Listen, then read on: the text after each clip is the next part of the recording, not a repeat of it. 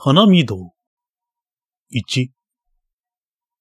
山形山という言葉は、この国において初めてふさわしい。播州辰野口から、もう参道である。作州街道は、その山ばかりを塗って入る。国境の防具いも、国境の防具いも、山脈の背中に立っていた。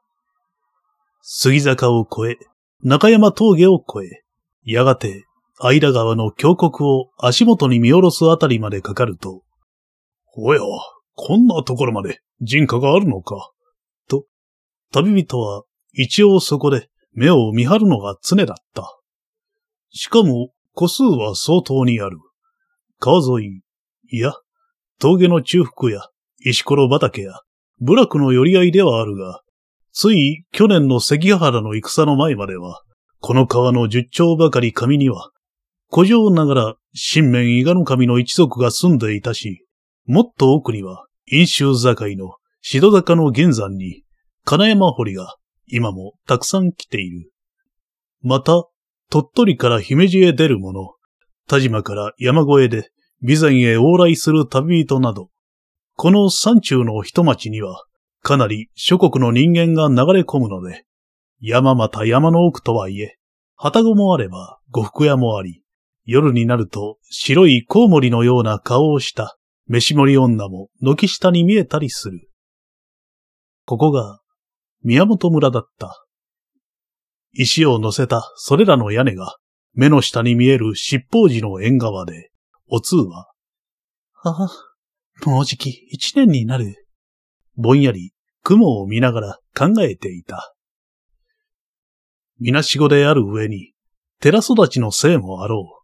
お通という乙女は、香炉の灰のように冷たくて寂しい。年は去年が十六。言い名付けの又八とは一つ下だった。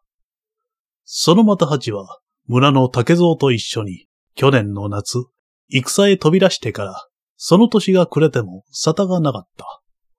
正月には、二月には、と、頼りの空頼みも、この頃は頼みに持てなくなった。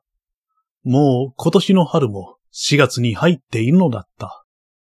竹蔵さんの家も何の音沙汰がないというし、やっぱり二人とも死んだのかしら。たまたま人に向かって短足を漏らして訴えると、当たり前じゃと誰もが言う。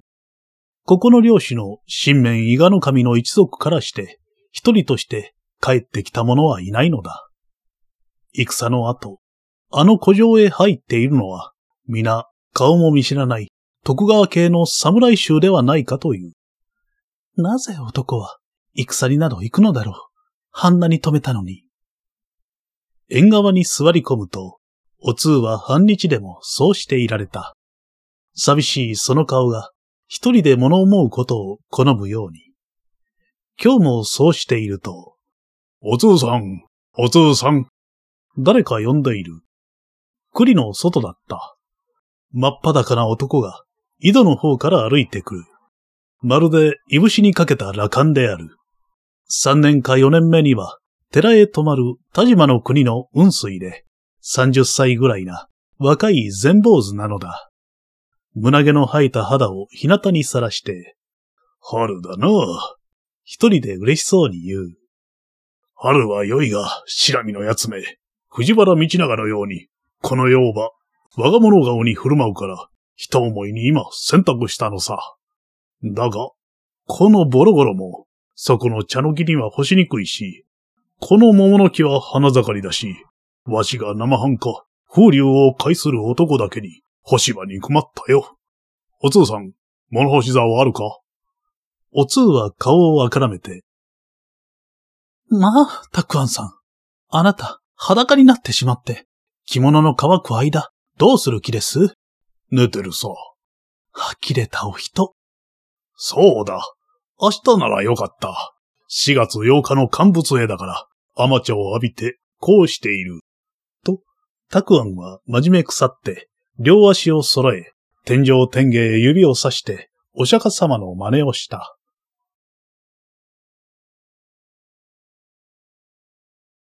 二、天井天下。結が独尊、いつまでもご苦労様に、たくあんが真面目腐って、誕生物の真似してみせているので、おつうは、ほほほ、ほほほ、よく似合いますかと、たくあんさん。そっくりだろう。それもそのはず。わしこそは、知ったるた大使の生まれ変わりだ。お待ちなさい。今頭から甘茶をかけてあげますから。いけない。それは謝る。蜂が彼の頭を刺しに来た。お釈迦様はまた、慌てて蜂へも両手を振り回した。蜂は彼のふんどしが溶けたのを見て、その隙に逃げてしまった。お通は円にうつぶして、はあ、お腹が痛い？と、笑いが止まらずにいた。田島の国生まれの修法沢庵と名乗るこの若い全坊主には、ふさぎ症のお通もこの青年層の止まっている間は、毎日笑わずにいられないことが多かった。そうそう、私はこんなことをしてはいられない。草履へ白い足を伸ばすと、お父さん、どこへ行くのかね？明日は4月8日でしょ？お嬢さんから言いつけられていたのをすっかり忘れていた。毎年するように花見堂の花を摘んできて、乾物へのお支度をしなければならないし、晩には甘茶も煮ておかなければいけないでしょ花を摘みに行くのか。どこへ行けば花がある？下野省の河原。一緒に行こうかたくさん。花見堂に飾る花を一人で摘むのは大変だ。わしも手伝おうよ。そんな、裸のままでみっともない。人間は元来裸のものさ。構わん。嫌ですよ、ついてきては。お通は逃げるように、寺の裏へかけていった。やがて追いかごを背にかけ、釜を持って、こっそり裏門から抜けてゆくと、たくあんはどこから探してきたのか、布団でも包むような大きな風呂敷を体に巻いて、後から歩いてきた。まあ。これならいいだろう。村の人が笑いますよ。なんと笑う。離れて歩いてください。嘘を言え。男と並んで歩くのは好きなくせに。知らないお通は先へ駆け出してしまう。たくあんは、接線から降りてきたシャクソンのように、風呂敷の裾を返本と風に吹かせながら、後ろから歩いてくるのであった。あははは。怒ったのかい、お通さん。怒るなよ。そんなに膨れた顔をすると、恋人に嫌われるぞ。村から四五丁ほど、下の間川の河原には、両蘭と春の草花が咲いていた。お通は追いかごをそこに下ろして、蝶の群れに囲まれながら、もうそこらの花の根に、鎌の先を動かしている。平和だな。青年たくあんは、若くして多感な、そして宗教家らしい英単を漏らして、そのそばに立った。お通がせっせと花を飼っている仕事には、手伝おうともしないのである。お通さん、お前の今の姿は、平和そのものだよ。人間は誰でもこうして、万家の浄土に生を楽しんでいられるものを、好んで泣き、好んで悩み、愛欲と修羅のるつぼへ、我から落ちていって、発汗途熱の炎に身を焼かなければ気が済まない。お通さんだけは、そうさせたくないものだな。三、菜の花、春菊鬼消し野原すみれ。お通は刈り取るそばからかごへ投げて、たくあんさん、人にお説教するよりは、自分の頭をまた蜂に刺されないようにお気をつけなさいよ。と、冷やかした。たくあんは耳を貸さない。バカ、蜂の話じゃないぞ。一人の女人の運命について、わしはシャクソンのお伝えを言っているのだ。お世話焼きね。そうそう。よくかっぱした。坊主という商売は、全くおせっかいな商売に違いない。だが、米や呉服や大工武士と同じように、これもこの世に不要な仕事でないから、あることも不思議でない。そもそもまた、その坊主と女人とは、三千年の昔から仲が悪い。女人は夜叉、魔王、地獄師などと仏法から言われているからな。お通さんとわしの仲の悪いのも、遠い祝宴だろうな。なぜ女は夜叉？男を騙すから。男だって女を騙すでしょ？待てよ。その返事は、ちょっと困ったな。そうそう、わかった。さあ、答えてごらんなさい。お釈迦様は男だった。勝手なことばかし言って。だが、女人よ。ほううるさい。女人よ。ひがみたもうな。釈尊も若い頃は、菩提樹下で、翼前、農越、怪異、などという魔女たちに突き悩まされて、ひどく女性を圧巻したものだが、晩年になると、女のお弟子も持たれている。龍樹菩薩は釈尊に負けない女嫌い。じゃあない。女を怖がったお方だが、随順姉妹となり、愛楽友となり、安易母となり、随意必死となり、これ試験良妻なり、などとおっしゃっている。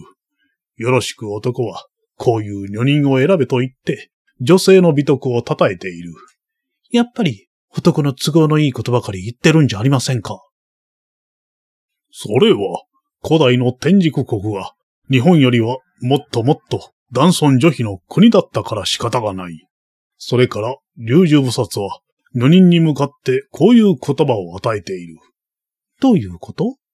女人よ、御身は男性に嫁ぐ流れ。変な言葉。おしまいまで聞かないで冷やかしてはいけない。その後にこういう言葉がつく。女人、御身は真理に課せ。わかるか？真理に課せ。早く言えば男に惚れるな。真理に惚れろということだ。真理って何？聞かれると、わしにもまだ分かっていないらしい。ほほほ。いっそ、そこに言おう。真実に嫁ぐのだな。だから都の軽薄な、憧れの子などはらまずに、生まれた郷土で良い子を産むことだな。また、ぶつ真似をして。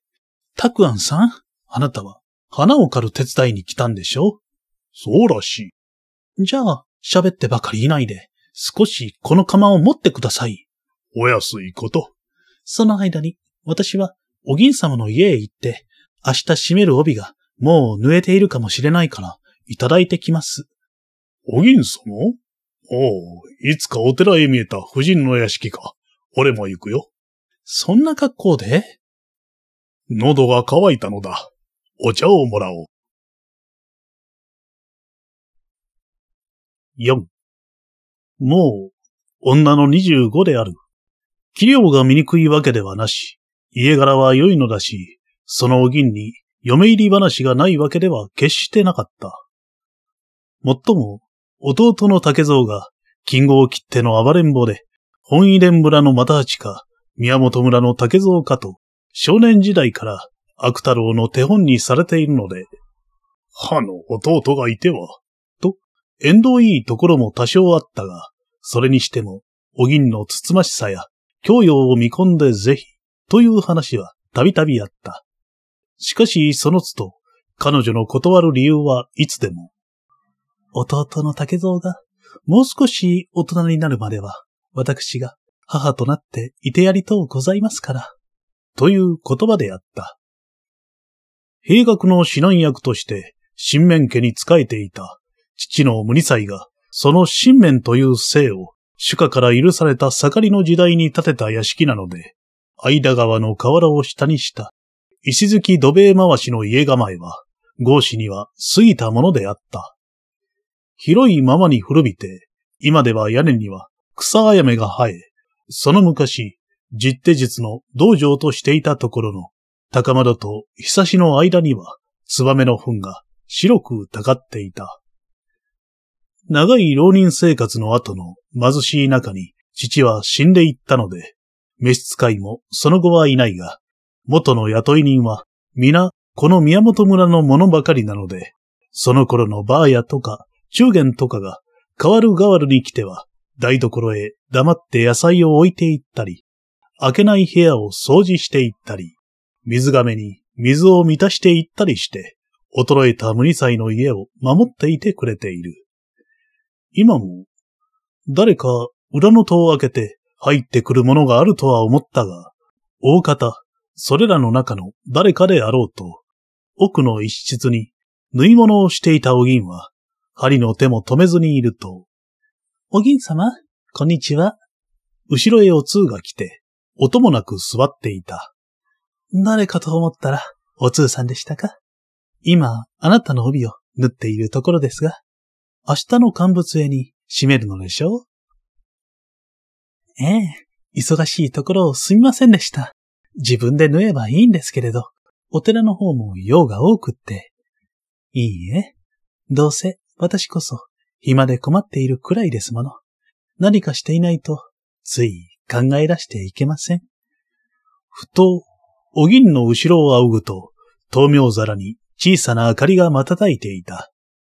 そこの仏壇には、彼女が書いたものらしく、行年17歳、新面竹蔵の霊、同年、本遺伝又八の霊。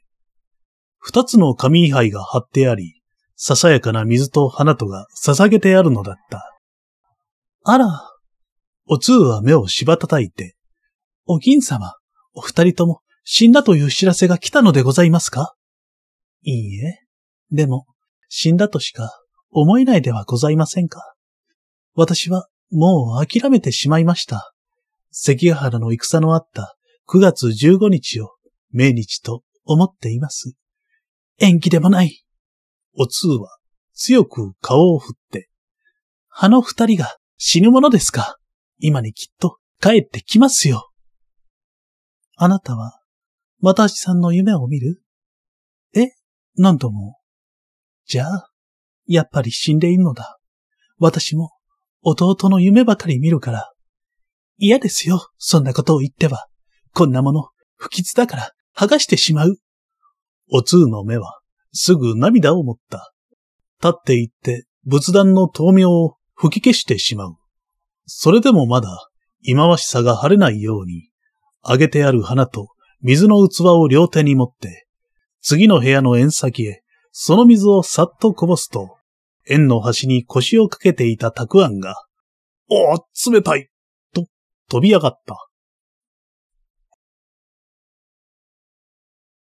5着ている風呂敷で、たくあんは顔や頭の雫をこすりながら、こら、おつわま、何をするか。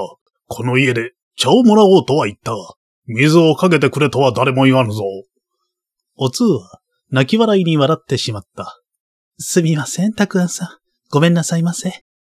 謝ったり機嫌を取ったり、またそこへ望みの茶を汲んで与えたりして、やがて奥へ戻ってくると、誰ですか？あの人は。と、お銀は縁の方を覗いて目を見張っていた。お寺に泊まっている若い雲水さんです。ほら、いつかあなたが来た時に本堂の日当たりで頬杖をして寝そべっていたでしょうその時、私が何をしているんですかと尋ねると、しみに相撲を取らせているんだと答えた汚い坊さんがあったじゃありませんか。あ、あの人。え修法たくあんさん。変わり者ですね。大変わり。衣でもなし、今朝でもなし、何を着ているんです？一体。風呂敷ま、まだ若いのでしょ ?31 ですって。けれど、おっさまに聞くと、あれでもとても偉い人なんですとさ。あれでもなんて言うものではありません。人はどこが偉いか、見ただけではわかりませんからね。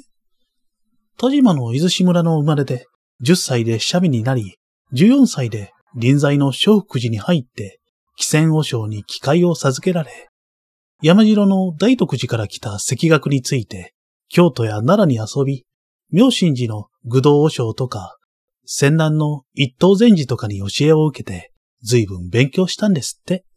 そうでしょうね。どこか違ったところが見えますもの。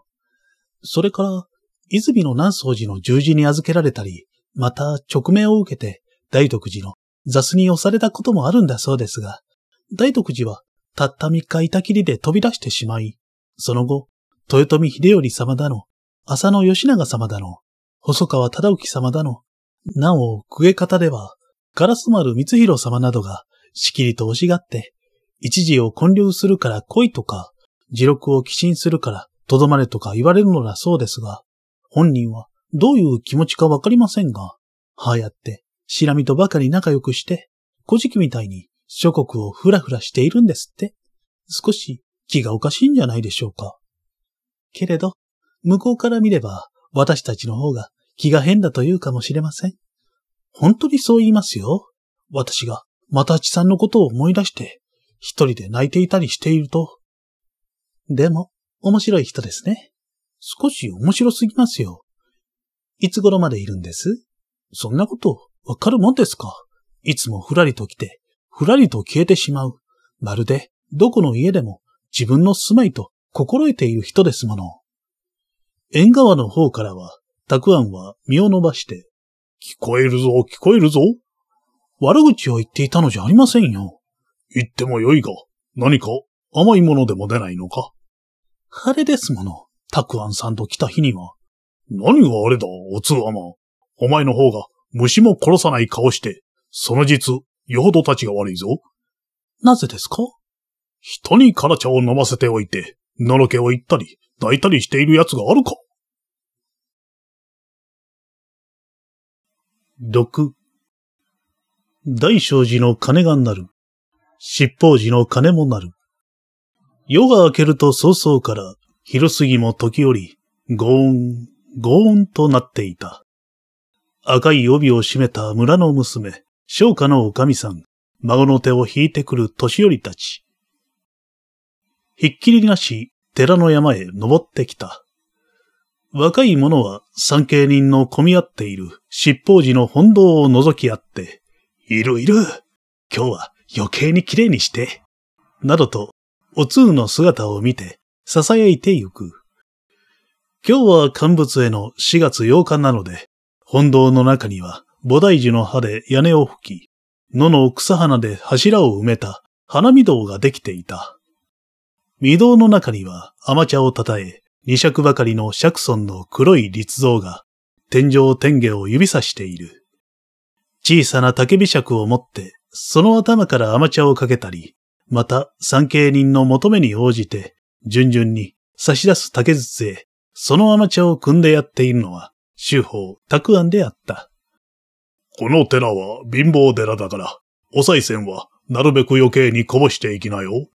金持ちはなおのことだ。一尺の甘茶に百貫の金を置いてゆけば、百貫だけ苦悩が軽くなることは受け合いだ。花見堂を挟んで、その向かって左側に、お通は塗り机を据えて座っていた。下手下ろしの帯を締め、蒔絵のすずり箱を置き、五色の紙にまじないの歌を書いて、それを乞う参詣者に分けているのである。千早降る、うずき八日は吉日よ、神下げ虫を成敗ぞする。家の中へこの歌を貼っておくと、虫よけや悪病よけになると、この地方では言い伝えている。もう、手首の痛くなるほど、お通は同じ歌を何百枚も書いた。洪税風の優しい文体が少しくたびれかけていた。たくあんさん？と、彼女は隙を見ていった。